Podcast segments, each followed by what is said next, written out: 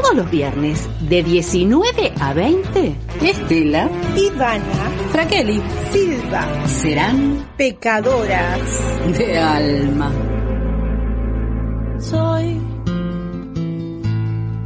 pecadora. Los santitos huyen de mi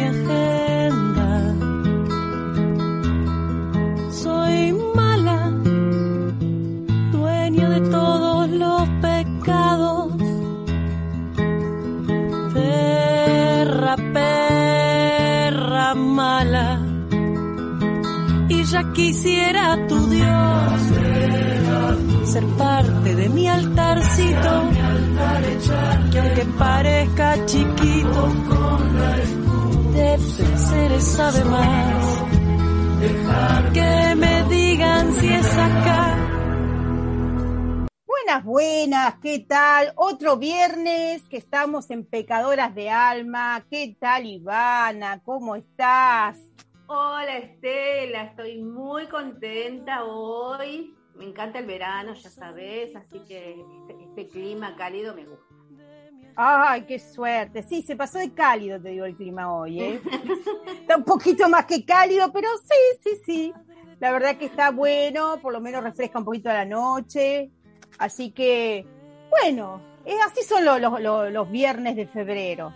Y decime, Ivana, ¿de qué vamos a hablar hoy? Contanos, porque tenemos visita y me encanta. Visitas, sí, que hacía rato que no teníamos visitas, que estábamos las dos solas. Bueno, nos decidimos y hoy invitamos. Invitamos a la licenciada Paola Botaro. Ella es terapista ocupacional, es licenciada en terapia ocupacional. Bueno, vamos a hablar con ella sobre su trabajo, su profesión, cómo se desarrolla. También vamos a escuchar una musiquita, Julieta Lazo, que después les voy a contar quién es Julieta Lazo. Y vamos a hablar sobre políticas. Políticas públicas. ¿Qué son las políticas públicas? ¿Cuál cuál es la distinta mirada de la población con una política y pública y con otra? ¿Quiénes reciben las políticas públicas?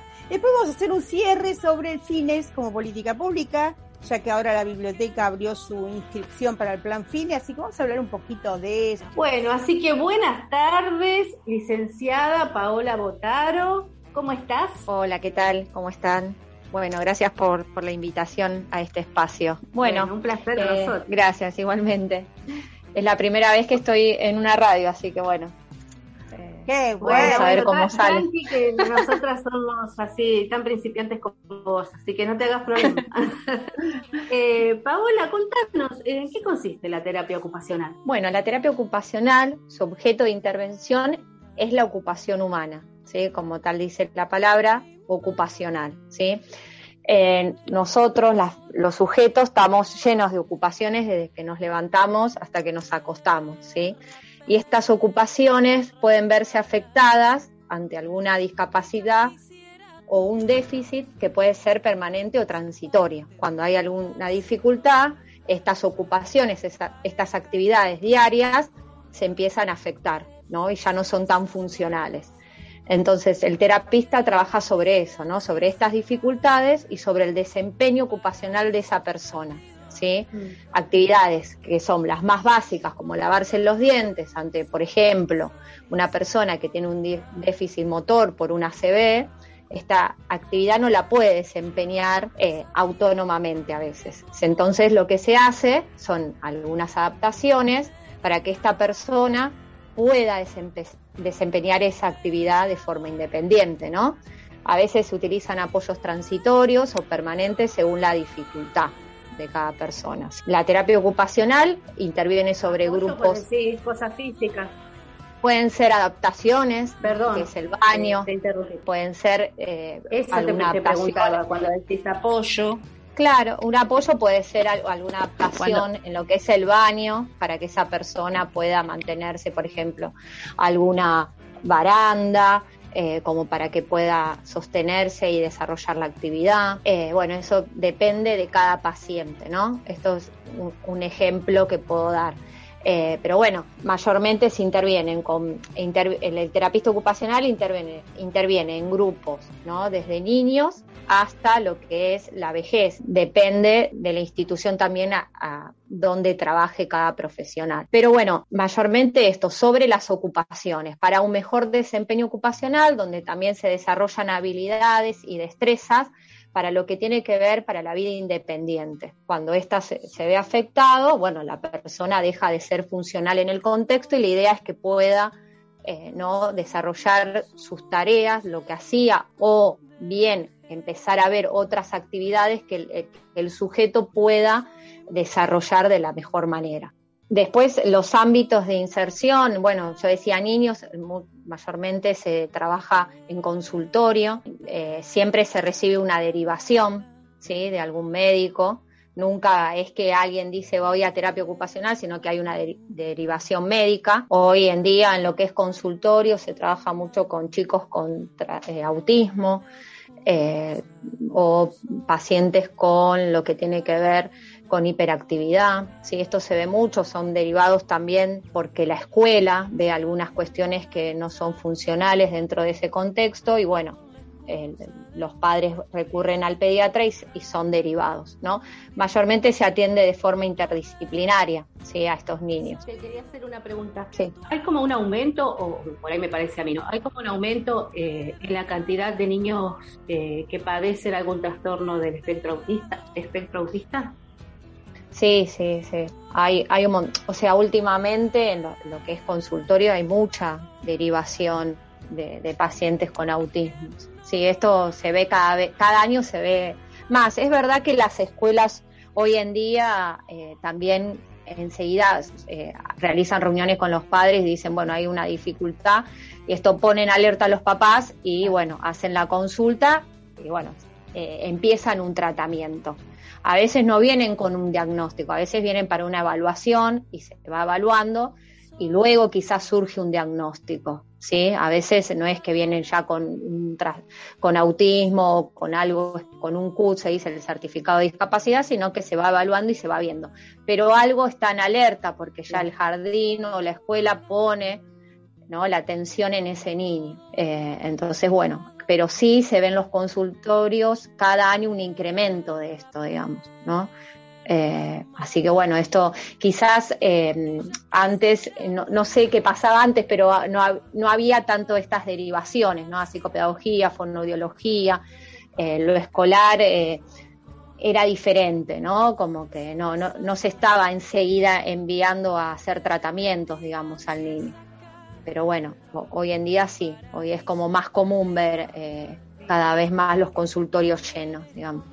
Eso me dispara otra otra pregunta. Y es eh, si lo que hacían antes eh, daba mejor resultado o, esto del diagnóstico temprano y, hacer visible la dificultad del niño que puedan ayudarlo a superarla da mejor resultado que lo que antes. Sí, a veces antes, eh, yo recuerdo en la escuela que había chicos con, me acuerdo, cuando yo iba a la primaria había chicos con dificultades, pero no, no se ponía tanto el acento ahí, se le daba como más tiempo, pero hoy actualmente sí, o sea, nada, se, como que ya eh, el, el, primer derivador, digamos, te da cuenta, es, es, la escuela, ¿no? Aparte de la familia, que a veces la familia, bueno, es, es difícil, ¿no? Como pensar que, un hijo pueda tener alguna dificultad. Entonces, bueno, a veces pasa tiempo y puede ser bueno porque, bueno, se trabajan cuestiones que tienen que ver, ¿no? Con que, el niño pueda ser, nada, en ese contexto, a través de los tratamientos, poder tener un mejor desempeño y poder finalizar el jardín, poder empezar la primaria. Obviamente que sí, pero bueno, a veces hay como diagnósticos muy tempranos que eso eh, hace que, bueno, se rotule al chico, que no tendría que ser así, sino que eh, los o sea, tener un certificado de discapacidad tiene que ser la puerta para poder acceder a los tratamientos y no a que tengan como una etiqueta, pero bueno, es difícil eso, a veces se etiqueta y bueno, esto a veces termina siendo no del todo bueno para el niño. Entonces, bueno, hay que, hay que ver dónde uno también lleva a su hijo a hacer un tratamiento y ver ahí cómo se trabaja también con la familia. Eso es otra de las cuestiones, ¿no? Y no llevar directamente a evaluaciones que sí se saca ya un diagnóstico y todo, y a veces hay que esperar un poco la evolución y después ver lo del tema del diagnóstico, tener un certificado, que eso, bueno, obviamente es fuerte para la familia. Bueno, ¿sabes qué? Vamos a, escuchar una, canción y seguimos hablando eh, con Paola Botero. Vamos a seguir con una canción de Julieta Lazo, Blues de Artillería, de Patricio Rey, una versión muy Julieta Lazo, ya verán ustedes.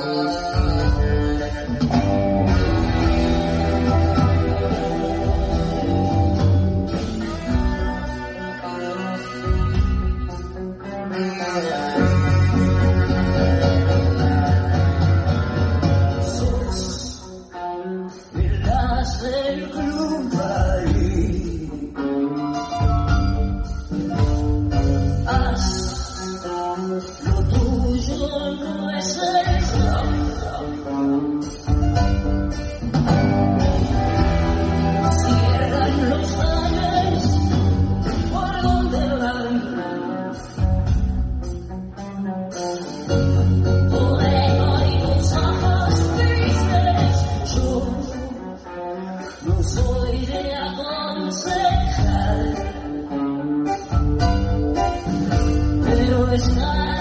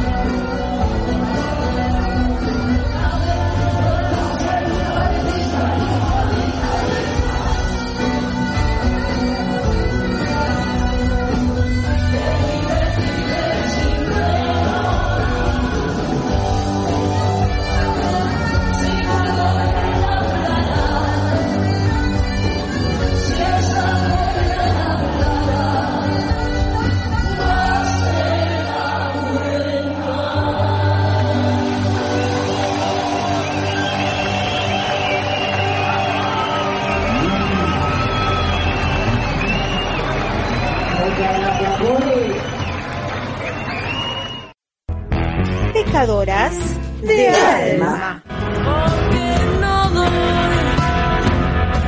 marcha atrás. Segundo bloque, después de esta versión tan especial de Blues de Artillería, te cierran los bares por donde vas. Caramba, caramba. Bueno, y seguimos con Paola Botaro. Bien, bien, me encantó Paola todo lo que contaste. No, qué interesante, porque es cierto esto del espectro autista, cómo está ahora que antes no se oía. Y yo, yo no creo que antes no estuviera, ¿no? Como Claro, se fue, exacto. porque está listo. Yo creo que estuvo siempre. ¿No? Yo decía, o Sí, hay sí. algo que está haciendo que todos los chicos ahora sean autistas y antes no había, es como muy raro. Y decime, vos, eh, vos que, eh, eh, ¿dónde trabajás? ¿Tenés consultorio? ¿Trabajás en una escuela, en alguna institución? ¿Cómo es tu trabajo? Sí, trabajo en consultorio acá en la zona de San Miguel, eh, con un equipo obviamente interdisciplinario, con niños, mayormente vienen con estas, con estos diagnósticos, o bien para evaluación e ir viendo, ¿no? De, de autismo, ¿sí? de problemas de integración sensorial. Y bueno, se hace un trabajo con la familia, se plantean objetivos, siempre eh, apunto a, la- a lo familiar porque bueno, hay que hacerlos parte de, de nada, de todo lo que es el tratamiento, explicarles de qué se trata, de qué objetivos, mostrar también cómo uno, ellos pueden implementar las estrategias en su hogar, porque bueno, uno, cada niño en la terapia está 45 minutos o 50 minutos, pero bueno, después todo el trabajo es con la familia. Importancia del trabajo con la familia para estos niños, ¿no? De poder comentar los avances, de poder trabajar eh, las estrategias también en su hogar, ¿no? Para que esto pueda reproducirse en los diferentes contextos que el niño transita, ¿sí? Y bueno, una vez cumplidos los objetivos del área, ¿sí? Eh, obviamente siempre trabaja- trabajando con las otras disciplinas que el niño también concurre. Muchos niños hacen terapia ocupacional, pero también hacen psicopedagogía y fonoaudiología. Entonces, bueno, trabajar también en forma conjunta con las otras disciplinas. Y una vez que el niño cumple con estos objetivos, ¿no? Dar el alta del área, ¿no? No ser tener a un niño nueve años. Hoy se ve mucho a veces en los consultorios que hay niños que están hasta los 12, 13 años, habiendo empezado a los cinco años. Entonces, bueno, eh, hay que evaluar, ¿no? Eh, qué, realmente requiere el niño cada año, ¿no? Y qué objetivos se propone y cuáles se van cumpliendo, ¿sí? Y la importancia de dar cuando sea eh, pertinente el alta. Después en otro espacio que trabajo es en una institución, es un centro de formación integral donde concurren adolescentes y jóvenes de 14 a 22 años aproximadamente, pertenece a educación, concurren siempre adolescentes y jóvenes que tienen un certificado de discapacidad, esto es un requisito para poder eh, ingresar, y eh, lo que se trabaja, yo ahí estoy en equipo técnico que está conformado por un asistente social, una orientadora educa- educacional, eh, bueno, yo que soy terapista ocupacional, bueno, el trabajo ahí eh, se desarrollan diferentes talleres de formación, los chicos inician en un ciclo básico y después que son tres años aproximadamente y después a un ciclo superior que son otros tres años más, ¿no? Y ahí se da terminalidad, una vez que finalizan el ciclo superior, que es el sexto módulo. En cada módulo ellos transitan por diferentes talleres de formación, donde obviamente se trabaja todo lo que tiene que ver con eh, esto de poder aprender las actividades, pero la actividad sigue siendo un medio para desarrollar habilidades, destreza, eh, lo que tiene que ver con la interacción social, ¿no? Hay muchos chicos con dificultades de, de- de nada, de, de convivir con un otro, ¿no? De poder tener una interacción con otro. Entonces, bueno, a través de lo grupal se trabajan estas cuestiones, ¿no? Siempre siendo la actividad un medio. Si bien se, se realiza un producto, por ejemplo, si tenemos el taller de carpintería, pueden realizar diferentes productos. Bueno, en, en ese proceso se trabajan un montón de cuestiones, ¿no? Eh, iniciar y terminar una actividad, lo que tiene que ver con la atención, eh, lo que tiene que ver con el paso a paso de una actividad, eh, lo que tiene que ver el uso de materiales y herramientas. Y bueno, le, da, le va dando al chico en toda su trayectoria escolar diferentes herramientas para después, una vez que egresan, tener la posibilidad o no de tener algún oficio, insertarse en el mundo laboral protegido o competitivo. ¿sí? Eso depende. Hoy últimamente estamos desarrollando muchos emprendimientos individuales porque eh, a nivel social no hay trabajo para este para los chicos que egresan de una escuela ¿no? que tienen un certificado. Entonces, bueno, lo que estamos tratando de hacer es trabajar fuertemente lo que es el microemprendimiento y trabajar con las familias también, porque, bueno, obviamente eh, son chicos que muchas veces hay mucha dependencia y se trabaja esto de mucho de la autonomía, ¿no? En las diferentes actividades. Por eso digo que el terapista ocupacional interviene sobre las actividades de la persona. Eh, entonces, bueno, desde poder abrir una canilla en el taller de cocina para lavarse las manos, lavar una, una verdura, poder usar un tenedor, un cuchillo de forma correcta, que es bien, son cosas que uno está acostumbrado y las hace, bueno, eh, en estos chicos la verdad que a veces lo hacían por ellos. Entonces, bueno, es trabajar toda esta cuestión, ¿no? Eh, la independencia, que puedan tener herramientas para, para lo que es no solo eh, lo que es la escuela, sino que pueda trasladar estos conocimientos, estos aprendizajes en otros contextos que, circulan. Eh, así que bueno, es un trabajo amplio, también hay una maestra de apoyo que trabaja las cuestiones pedagógicas, pero aplicadas al taller. Eh, yo mi trabajo puntual es con los docentes de cada taller, trabajar las actividades que van a desarrollar acordes al grupo, realizar adaptaciones si un chico lo requiere. bueno, eh, este es mi trabajo en lo que es escuela, ver las oportunidades laborales, esto de los desarrollos de emprendimientos. Eh, bueno, todo eso yo estoy involucrada junto con otros profesionales. Claro, sí, eso te iba a decir justamente, ¿no? La, inclusión laboral después de estos chicos, porque cuando terminan no son tan chicos, porque con, los años... No, claro, porque, y la mayoría tiene entre 20, 22, claro. que, bueno, que ya están para el mundo laboral y que es muy difícil. Hay algunos eh, proyectos eh, municipales que en realidad, eh, bueno, a veces, bueno, van, concurren, pueden hacer alguna pasantía rentada. Y bueno, algunos lugares se abren algunos puestos laborales.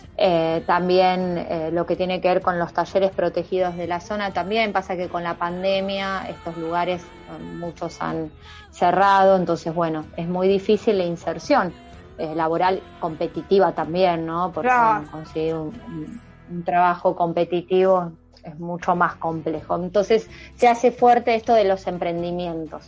Claro, claro. No, qué, qué interesante, ¿no? Todo lo que hace un terapista ocupacional y, cómo todas esas cosas que nosotros creemos que son tan obvias, no son tan obvias para muchos. Sí, en estos chicos que hay a veces lo que es la discapacidad intelectual, eh, bueno, todas estas actividades que nosotros desarrollamos diariamente están afectadas, ¿sí? porque no pueden organizarse o por como, dije, ¿no? muchas veces para hacerse un té se lo hace algún familiar, entonces nunca utilizaron una pava, encender una cocina, bueno, son cosas que tienen que ir como aprendiendo de cero, ¿no? Cortar con cuchillos, si bien son cosas, bueno, no corta, bueno, estos chicos muchas veces vienen sin esos conocimientos y esos aprendizajes y la escuela le, da esta posibilidad a través de talleres como a desplegar un montón de destrezas y habilidades que sirven para la vida cotidiana, ¿no? Eh, para su independencia y que después, bueno, obviamente si hay una inserción, ya digo, laboral a un futuro, se trabaja para eso. Qué bárbaro. Quería hacerle una, una, última pregunta a Paola y ya la dejamos libre. Eh, vos también atendés en un consultorio eh, particular. Exacto, sí, sí. También, sí, eso, eh, ya digo, ya estoy acá en la zona de San Miguel, también estoy en Hurlingham como parte de coordinación, donde ahí también trabajamos con, con niños y adolescentes con un equipo interdisciplinario compuesto por, por estimuladora, por terapista ocupacional, con psicología, con psicopedagogía y bueno, hacemos las admisiones y ahí vemos la necesidad de la prestación, porque muchas veces nos pasa esto, vienen con muchas órdenes médicas para hacer tratamiento, pero a veces no requiere todo eso junto y para un niño empezar, no sé, toda la semana hacer tratamientos, la verdad que no, no es un beneficio. Entonces evaluamos qué requiere primero, qué es la necesidad del niño y bueno, ahí eh, puede intervenir primero terapia ocupacional o alguna otra disciplina y después se ve realmente si requiere otras terapias, ¿no?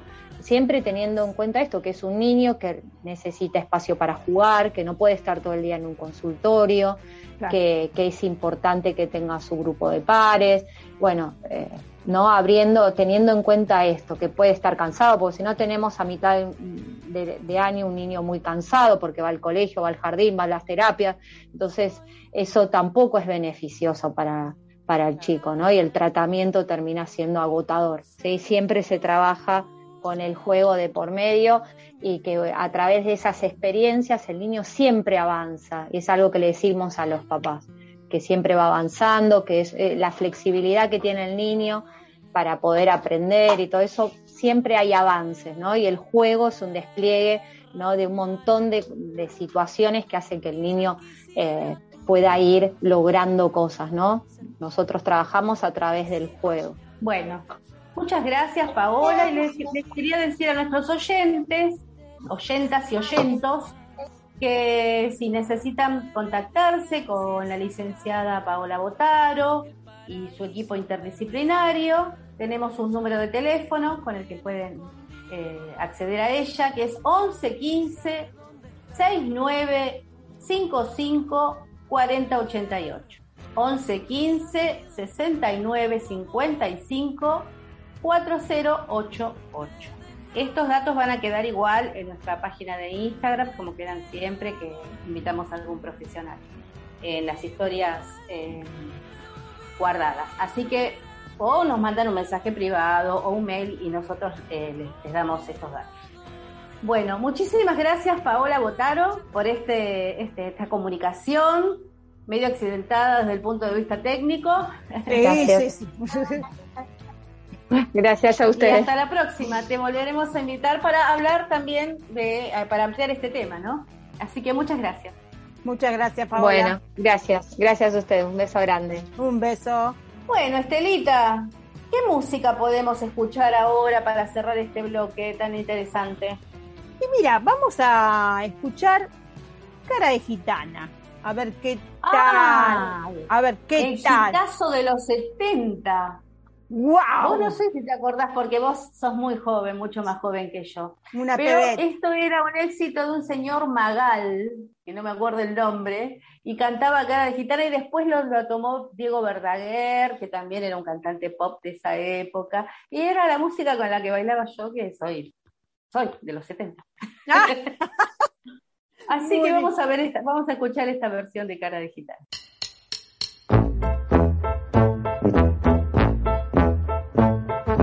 Negros tus cabellos cubrían tu cuerpo tan llena de amor. Te vi bailando, otro te abrazaba, otro te besaba, pero eras a mí a quien mirabas. Cara de gitana, dulce y apasionada, me diste tu amor con una espada. Hoy en los caminos pagas tu destino, vives el amor, robas cariño. ¿Dónde están tus ojos tan profundos y aquel fuego de tus labios que eran míos? El licor que bebo abre mis heridas, me emborracha y más te quiero todavía. Ay, ay, ay, ¿dónde, dónde vas, gitana mía? Es esta mi canción desesperada te llama y que te busca en todas partes, pero dónde va de ti ya nadie sabe. Negros tus cabellos cubrían tu cuerpo tan llena de amor, te vi bailando, otro te abrazaba, otro te besaba, pero eras a mí a quien miraba.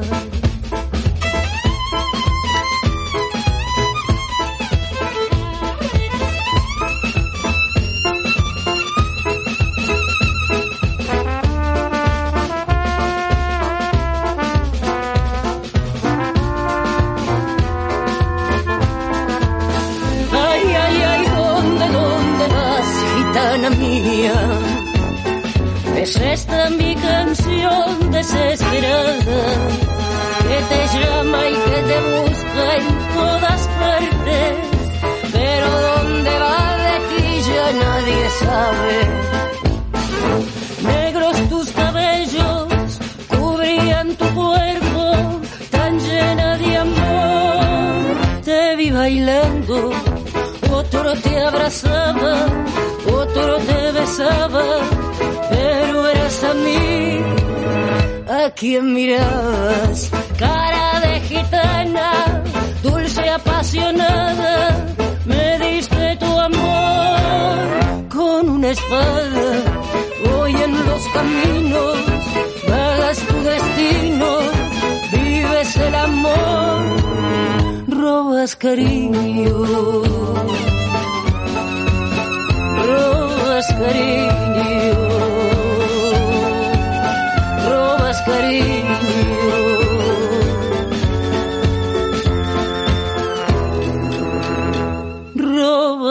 cariño.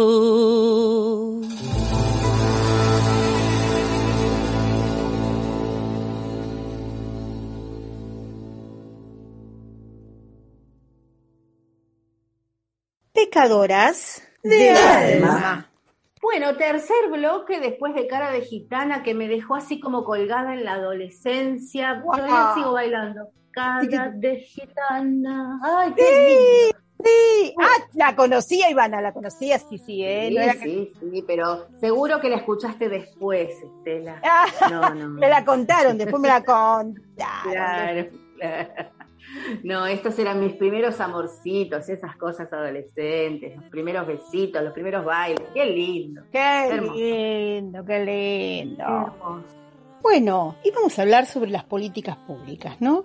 ¿Qué son las políticas públicas y por qué están tan demonizadas? Las políticas públicas son proyectos o actividades que, en- que un Estado diseña y gestiona a través de un gobierno y una administración pública con fines de satisfacer las necesidades de la sociedad. Siempre con miras de satisfacer, como lo dijiste muy bien recién, las necesidades de un sector de la población. Eso es lo que me parece que hay eh, un sector eh, de, de pensamiento más liberal, más neoliberal, que no termina de entender que las políticas públicas en definitiva son imprescindibles para todos, para todas y para todes Eh, tengas el poder adquisitivo que tengas, pertenezcas al estrato social que pertenezcas. Todos recibimos beneficios de las políticas públicas. Pero yo creo que se hizo así como, como que estuvo más en la boca de todo, porque la Argentina tuvo que hacerse un proyecto y una estrategia de políticas públicas después, luego de tres décadas de aplicación de políticas neoliberales, ¿no? ¿Te acordás ya en el 2000? El desastre que fue todo. Eh, nosotros que estábamos en la escuela veíamos a los chicos que no comían del secundario, fue todo un caos. Y bueno, en el año 2003 tuvo que hacerse un cambio después de, de todos los problemas sociales que hubieron. Y ahí se inició un camino de crecimiento económico con inclusión social y también desarrollo humano, ¿no? Entonces ahí el Estado recién retomó la obligación como garante del acceso y el ejercicio de los derechos a la población. Y por ahí eso jodió a muchos, ¿no? Que el Estado o que el gobierno de mano de Néstor Kirchner tomara eso como prioridad y priorice tener que lograr esa transformación por medio de políticas públicas, ¿no?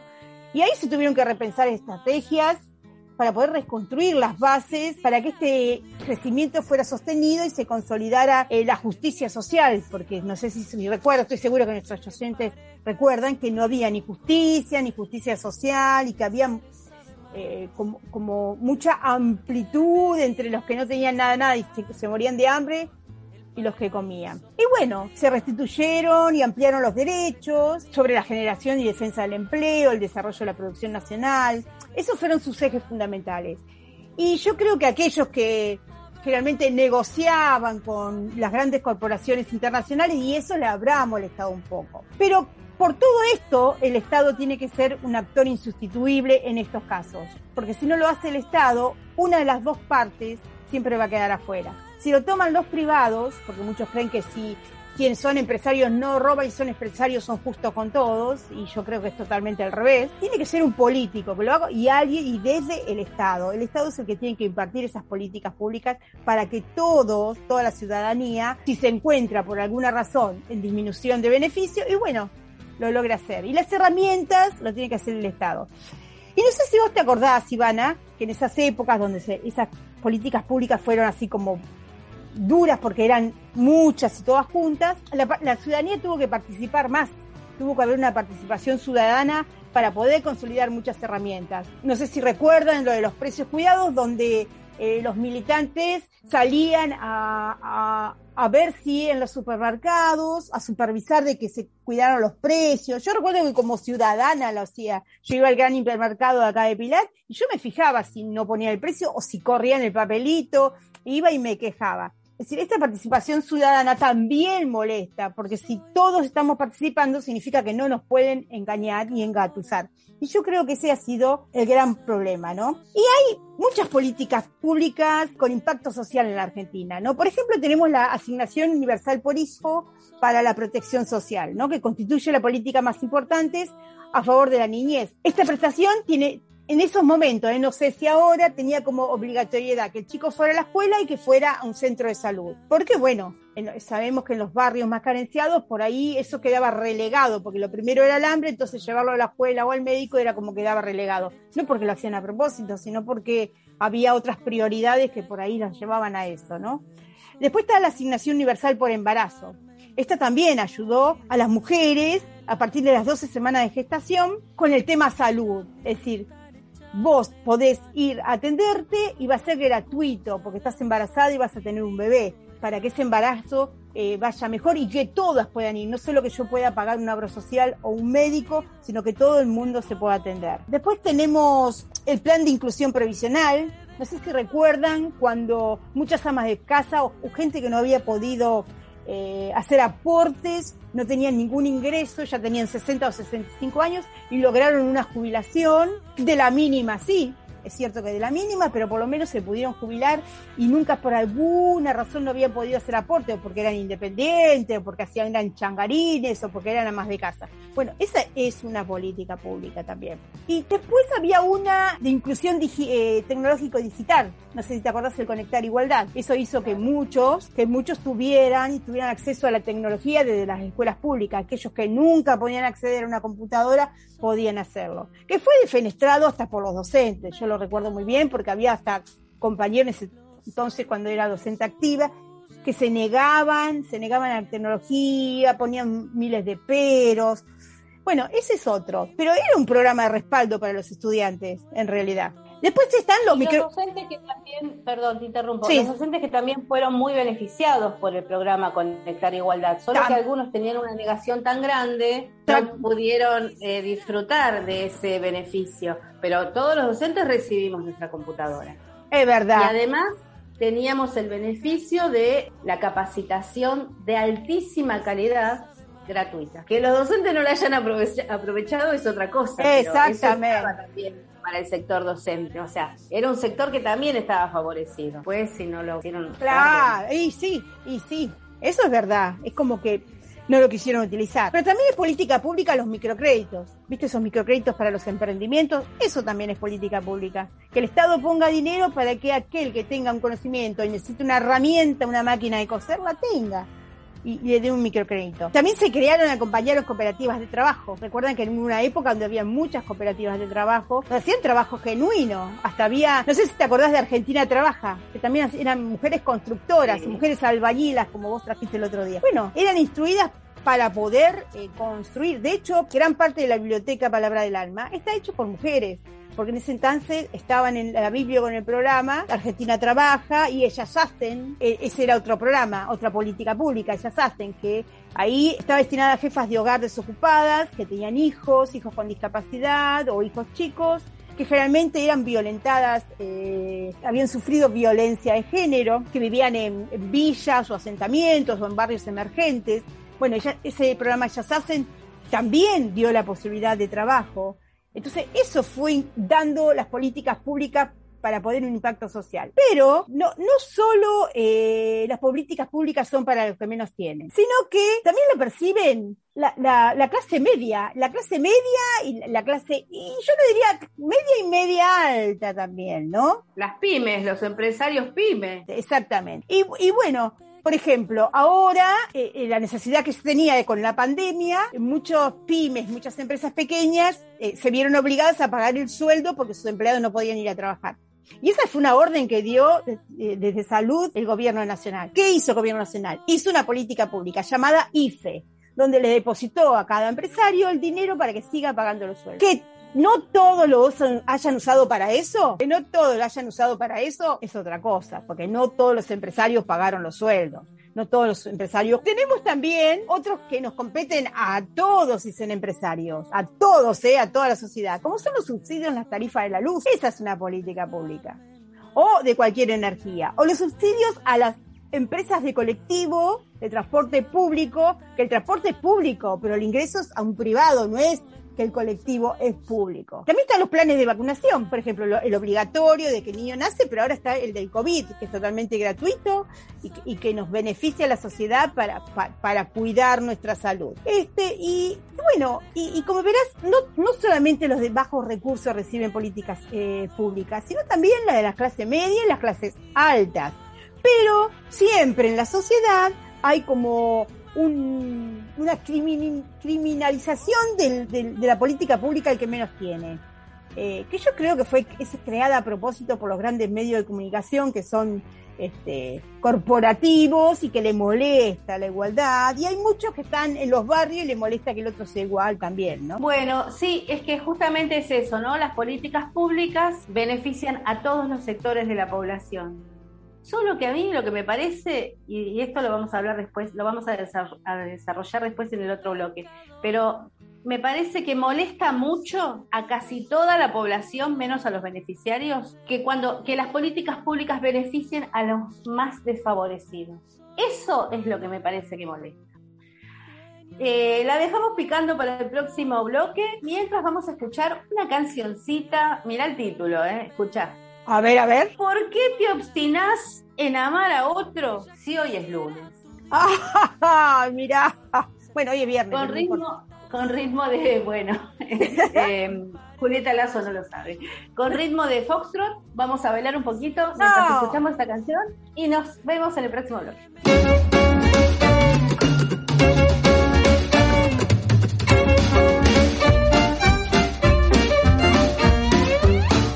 bloque. y perlas tu boca. Parece el fondo de un mar donde naufragan y hacen globitos tus pretensiones locas para construir esta imagen tan literaria y tan fiel. Va a ser tirada de boca un mes entero a orillas del riel. Por tu amor naufragó mi corazón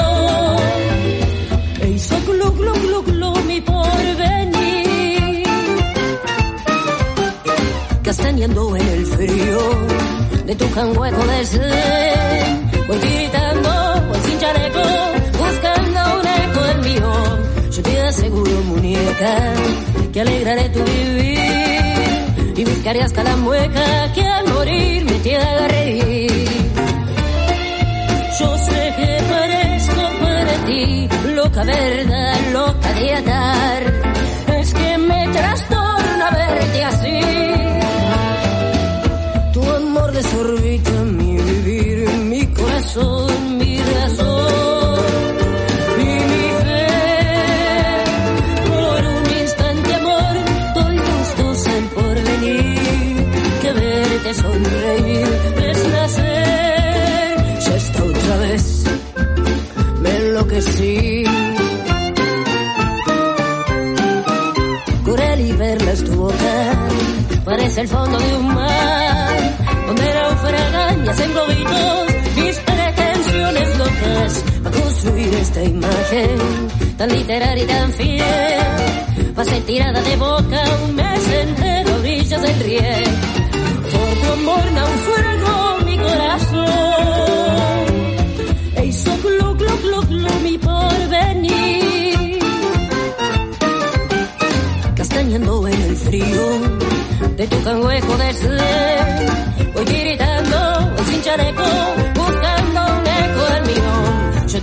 música que alegraré tu vivir y buscaré hasta la mueca que al morir me lleve reír.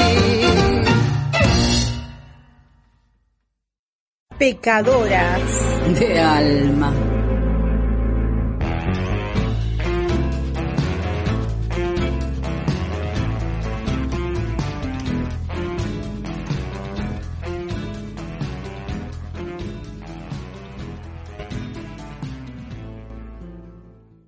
Ivana, llegamos, no sabes a dónde llegamos nuevamente, a ese lugar que nunca queremos llegar, pero ya estamos en el cuarto bloque del programa. Ay, no te puedo creer, otra vez se nos pasó el programa. ¡Qué barbaridad, Estela! Así no podemos programar nada, así no podemos programar no podemos nada. seguir así, no, no, no podemos, no podemos. Bueno, a ver, decime, ¿qué tenemos para este bloque? ¿En qué estábamos? Porque yo ya me, me, me puse nerviosa, mira, entre la canción que vengo bailando, bailando, bailando, y vos que me decís que ya termina el programa y todo lo que no dijimos todavía, ¿qué vamos a hablar de ese cuarto bloque? Mira, yo voy a redondear lo de las políticas públicas eh, con las políticas públicas en educación, por ejemplo, ¿no? Porque el, el, plan de financiamiento educativo es una política pública. Es decir, el dinero del Sí. PBI que va para educación es política pública. El dinero del PBI que va para salud es política pública. Es decir, todas son políticas públicas. Y también tenemos el FINES, ¿no? Que lo dejé para lo último porque aprovechando que está la inscripción de FINES en la Biblia, para aquellos que no termi- pudieron terminar por alguna razón el secundario, eh, ya está abierta la inscripción. Eh, es una política pública para terminar el secundario eh, a los mayores de 18 años. Esta política pública fue creada por Mari Sánchez. ¿Te acordás de Mari Sánchez? Mari Sánchez, sí, Ella fue una gran luchadora. Sí, sí, sí, fue una defensora de las escuelas públicas eh, y de los derechos gremiales también, este, de los docentes. Fue maestra, fue dirigente gremial, fue política y funcionaria. Y siendo funcionaria, eh, Alicia Kirchner le propone al implementar una política pública para aquellas personas que por alguna razón no habían podido terminar el secundario. Entonces ella creó el plan, el plan Fines. Este plan Fines está destinado a todo tipo de personas mayores de 18 años de los barrios que se adaptaran a las necesidades de, los, de las personas. Por ejemplo, en las escuelas formales que necesitan antes que mmm, María Eugenia Vidal sacara el bachillerato de adultos, los adultos iban a los barrios, a las escuelas a los barrios a estudiar el secundario, lo hacían todos los días de lunes a viernes. Pero había gente que no podía por razones de trabajo, por sus niños, por el trabajo de sus maridos o sus esposas o por lo que sea, no podían. Entonces, todos los días no podían y el plan FINE hacía que en dos o tres días eh, pudieran ir a estudiar. Entonces fue la posibilidad de mucha gente de los barrios. Pero también las escuelas estaban ocupadas en ese momento con el bachillerato adulto, entonces propuse, propusieron, propuso Mari Sánchez, que sea en eh, lugares como bibliotecas populares, como merenderos, eh, sindicatos, es decir, todas aquellas instituciones que prestaban un servicio a la comunidad que también podían ser una sede del plan Fines. ¿Y dónde es la política pública? ¿Dónde pone el dinero el Fines ahí? En los sueldos de los docentes. Eh, la Biblioteca Palabra del Alma no es que recibe dinero por eh, prestar las instalaciones, ni les compran la silla, ni les compran la tiza, ni le, nada, no le compran nada. Pero eh, la política pública va en el sueldo de los docentes que sí se hace cargo el Estado. Y esos docentes son elegidos de los, de los listados de las escuelas. Oficiales. Exactamente. Y bueno, esta es una política pública que, con un gran impacto social, un gran, gran impacto social, porque eh, fue a los, directamente al corazón que lo necesitaba, fue el corazón de los barrios, ¿no? Y en aquellas instituciones barriales, cumplía otra función. Eh, porque como, como te había dicho en el bloque anterior, las, las mujeres ellas hacen que eran, eh, que eran mujeres madres eh, o jefas de hogares, como le dicen, pero muchas eh, sufrían violencia de género, también fue de contención y de empoderamiento de esa mujer. Es decir, no solo se daban, eh, se dan las clases matemática, historia, que se dan todos lados, sino que encima se escucha a las personas que tienen esos problemas. Generalmente son mujeres las que tienen problemas, pero hay varones que también tienen problemas. Y también pudieron entrar, eh, por ejemplo, mujeres trans, que por ahí no podían de otra, de otra manera por, por lo que eran y porque, bueno, todos sabemos que el, el, el trabajo al, al, que estaba, eh, estaba como obligada a dedicarse la mujer trans era la prostitución, entonces no, no podía. En su mayoría. En su mayoría. Eso después fue cambiando, de hecho, ¿no? Eh, que capaz que en otro programa lo podemos eh, hablar, invitar a alguna de las chicas. Pero. O a veces era como un círculo vicioso, porque al no tener completa la educación de secundaria, no podían acceder a otro tipo de formación y a otro tipo de trabajos. Entonces la única opción que les quedaba era prostituirse. También es eso, ¿no? Y sí. Esto per, les, permite acceder a, una, eh, a un título secundario que después les abre otras puertas. Y seguro, entonces, eh, en realidad, esa, bueno, quería terminar con esta política pública, pues yo creo que fue muy acertada. También fue muy, fue muy eh, como eh, atacada por las escuelas formales. Entonces, te acordás al principio, era como muy atacada por los directivos de las escuelas Se formales. sintieron en peligro, nos van a sacar los alumnos de la escuela, del bachillerato de Eh. adultos, de la escuela nocturna, qué sé yo. Claro, ¿Se decir que, vi- decir que después vino viral que le importó nada a la gente y cerró los bachilleratos de adultos y dejó a todo el mundo sin laburo, a los, a los adultos. Tiene aviso. Ya está, solucionó, Tiene el, aviso. solucionó el problema la mujer. Bueno, Claro. eh, eh, bueno, y quería cerrar con esto, ¿no? Invitarlos si alguno de los oyentes, oyentas u oyentos eh, no tienen terminado el secundario y tienen mayor de 18 años, bueno, aprovechen a inscribirse en el FIN, en la Biblia, o en su lugar, o en, en lugar de Sí, residencia. acá en la zona de San Miguel, de José Cepaz, hay muchas sedes de fines donde se pueden anotar. Averigüen en, la- en las sociedades de fomento, en los clubes de barrio, eh, en esas ins- instituciones eh, primarias del barrio. Bueno, ahí seguramente debe haber algún plan fines cerca de su casa. Vos hace un ratito, Estela, eh, me encantó tu columna sobre las políticas públicas, ¿no? Porque es- son cosas que por ahí hay que hablar para esclarecer algunos puntos. Eh, hace un ratito hablabas de la AUH, la Asignación Universal por Hijo, y en estos días hubo así como un entredicho. Nosotros en general no hablamos de, lo coyuntural, de lo que pasa día a día, ¿no? De la noticia que- de- del momento. Pero tiene que ver esto, y me llamó mucho la atención. En San Clemente del Tuyú hay un restaurante que se llama, bueno, una parrilla, ¿no? Un restaurante que se llama La Parrillita, muy céntrico, donde eh, uno de sus dueños, el señor Claudio Santorelli, que es eh, un actor eh, secundario, que tuvo bastantes este, actuaciones en diferentes programas como Casi Ángeles, Dulce Amor, Verano del 98 y en varias publicidades también, pero que nunca llegó a ser un actor principal. Bueno, decía que el señor Claudio Santorelli, que es uno de sus dueños, publicó, se tomó el, el atrevimiento, tuvo el atrevimiento de sacarle una foto a una eh, tarjeta de banco, una tarjeta de débito mm, de una persona que percibía a UH, ahí al ticket que había pagado con esa tarjeta, que era una cena para cuatro personas por 4.900 módicos pesos. Claro. Cuatro personas comieron en un restaurante por 4.900 pesos. Imagínate, ¿no? O sea, ningún banquete No. pidieron caviar y langosta, de ninguna manera. Y yo ahora no tengo el menú, no, no tengo presente acá eh, el ticket, pero creo que eran papas fritas, una porción de, no, de, no sé, de, de- de un- dos empanadas, no sé, era, era toda una, una comida muy simple, muy sencilla, porque imagínate por ese monto también, ¿no? Para cuatro personas. Bueno, Claro. y el señor publicó la foto de la tarjeta de la, de la persona que pagó con el ticket, publicó en las redes eh, con una leyenda que decía, no sabía que era para comer en restaurante. Y tuvo, por supuesto, algunos, hubo quienes lo apoyaron, quizás eh, los que no saben lo que son las políticas públicas, pero hubo oh, mucha gente que, por supuesto, se quejó. Mucha Y sí. gente que se quejó y, y con razón. Es decir, llegó a tal punto que tuvo que pedir disculpas. Tuvo que contratar un abogado. Y ahora ya lo último que leí esta tarde fue que hay un cartel y se ve la foto en la puerta de la parrillita que dice que se vende el fondo de comercio del 50% de ese eh, restaurante.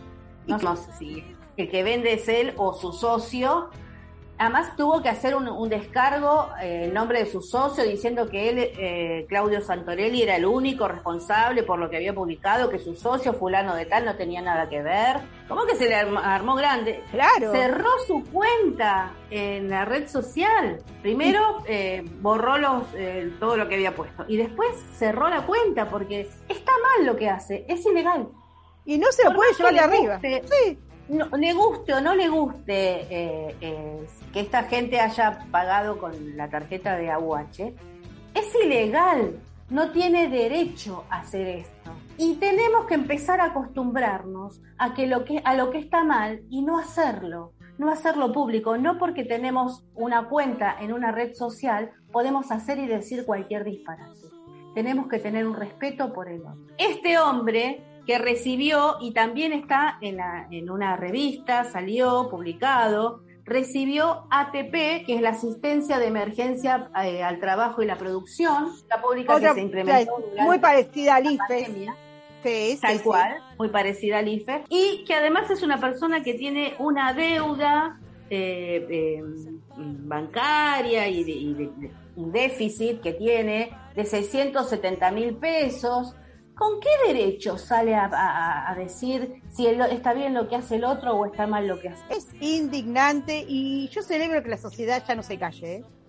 yo lo celebro. Sí, sí, no hay que permitirlo. Mira, justamente hablando de todo esto, y como ya se termina el programa, vamos a escuchar una canción que habla, ¿te acordás? ¿De qué, de qué ciudad? de la ah. ciudad de Buenos Aires. Sí, Buenos Aires, ¿Vos quién sos? Ay, una murga, nos vamos bailando este viernes. Así sacamos. Vamos bailando y escuchando esta, letra, ¿eh? Esta letra tiene que ver con todo esto que estuvimos hablando. ¿Qué clase de personas son los porteños? Bueno, Estelita, hasta el, viernes, hasta el viernes. Hasta el viernes que viene nos estamos oyendo nuevamente.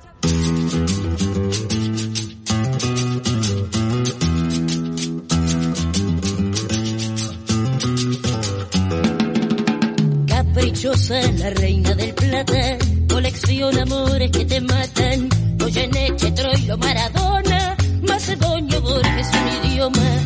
Que Valverde como este destino, gambeteando piñas, Nicolino, Soseladia y Nazaran Chorena, el peine de Ringo Bonavena. Buenos. La que me hace llorar, la dueña de mi amor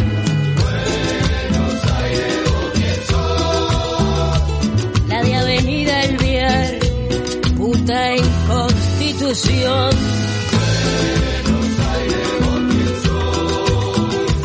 La risa de Gardel, las manos de Perón.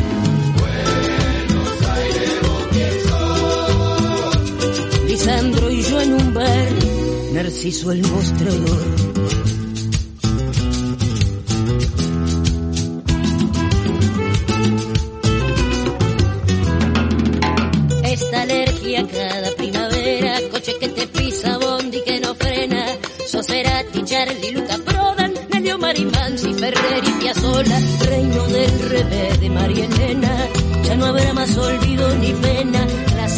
Media, progra y remolona, cerca que acelera la neurona.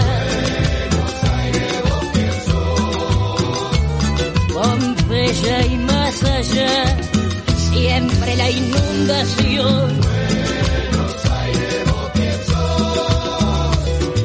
Espineta Luz, Miguel Abuelo Sol.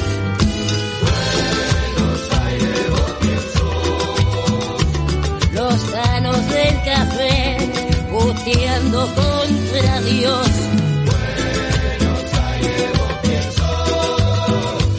Martín de Villarreal, los pibes bromañón.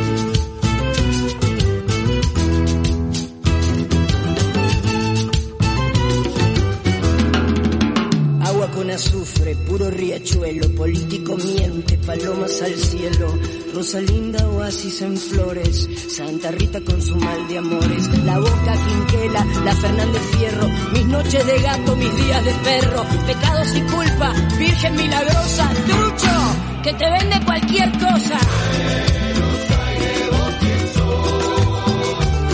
El de Chau no va más, la de naranjo en flor.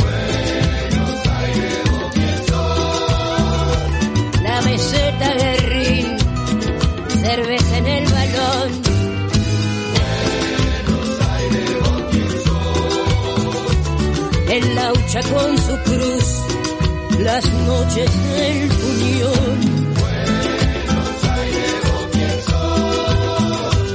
La barra de José por Puente Pueyrredón.